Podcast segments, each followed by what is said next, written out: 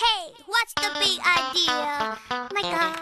这是一座美丽的城堡，里面有一个神奇的时间隧道，它可以带我们穿越时空，游览于各个不同的梦幻世界，可以在时间的穿梭里往来环游世界，可以认识许多伟大的历史人物，并从他们身上学到智慧。热气球 Radio 有声故事隆重推出《上下五千年》，听历史讲故事，尽在热气球 Radio 有声电台。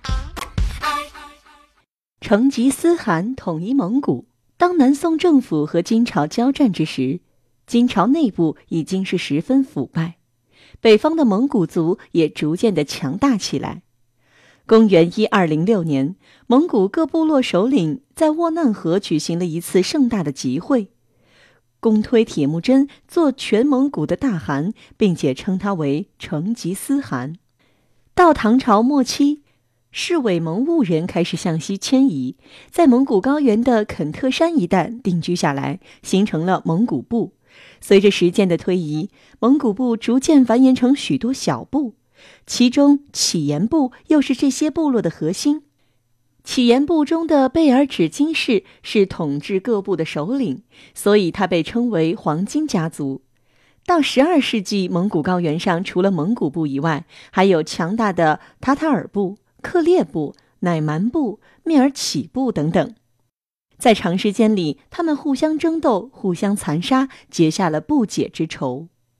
公元一千一百六十二年，蒙古乞颜部酋长也速该的妻子赫额伦生了一个男孩，取名叫做铁木真。因为蒙古部和塔尔部常常互相攻打，所以铁木真的童年和青年时代是在战争当中度过的。铁木真九岁那年，也速该想替他物色一个未来的妻子，于是把他带到母亲的亲戚那里去。途中，也速该遇到了翁吉次部的德薛禅。德薛禅听说也速该要给儿子定亲，就把自己的女儿贝尔铁许给了铁木真。于是，也速该把铁木真留在了德薛禅家里，独自回家去了。在回来的路上，也速该被塔塔儿设计谋杀而死。也速该死后，他的属部和武士们看到乞颜部的势力逐渐衰落，纷纷离开了。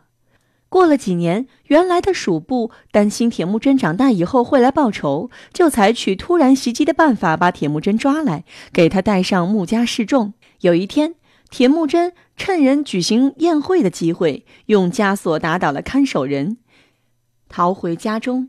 为了防止再次遭到袭击，他把全家都迁到肯特山去居住，并和贝尔贴结了婚。婚后不久，他又遇到蔑尔乞人的袭击，在仓促逃命的时候，他连妻子也不曾带走，使得贝尔贴成了俘虏。挫折和灾难磨练了铁木真的意志。他决心恢复父亲的事业，他懂得单凭自己的力量是不能够战胜敌人的，只有利用蒙古之间的矛盾，取得一些部落奴隶主的支持，才能壮大自己的力量，打败敌人。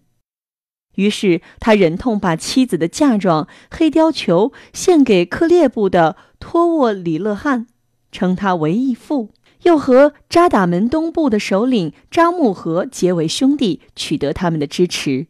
果然，他们联合出兵，打败了蔑尔乞人，夺回了铁木真的妻子。这次胜利使得铁木真开始恢复元气，许多旧时的属部和勇士们又纷纷回来了。公元一一八九年，一些奴隶主拥戴铁木真为汗，这就是历史上有名的成吉思汗。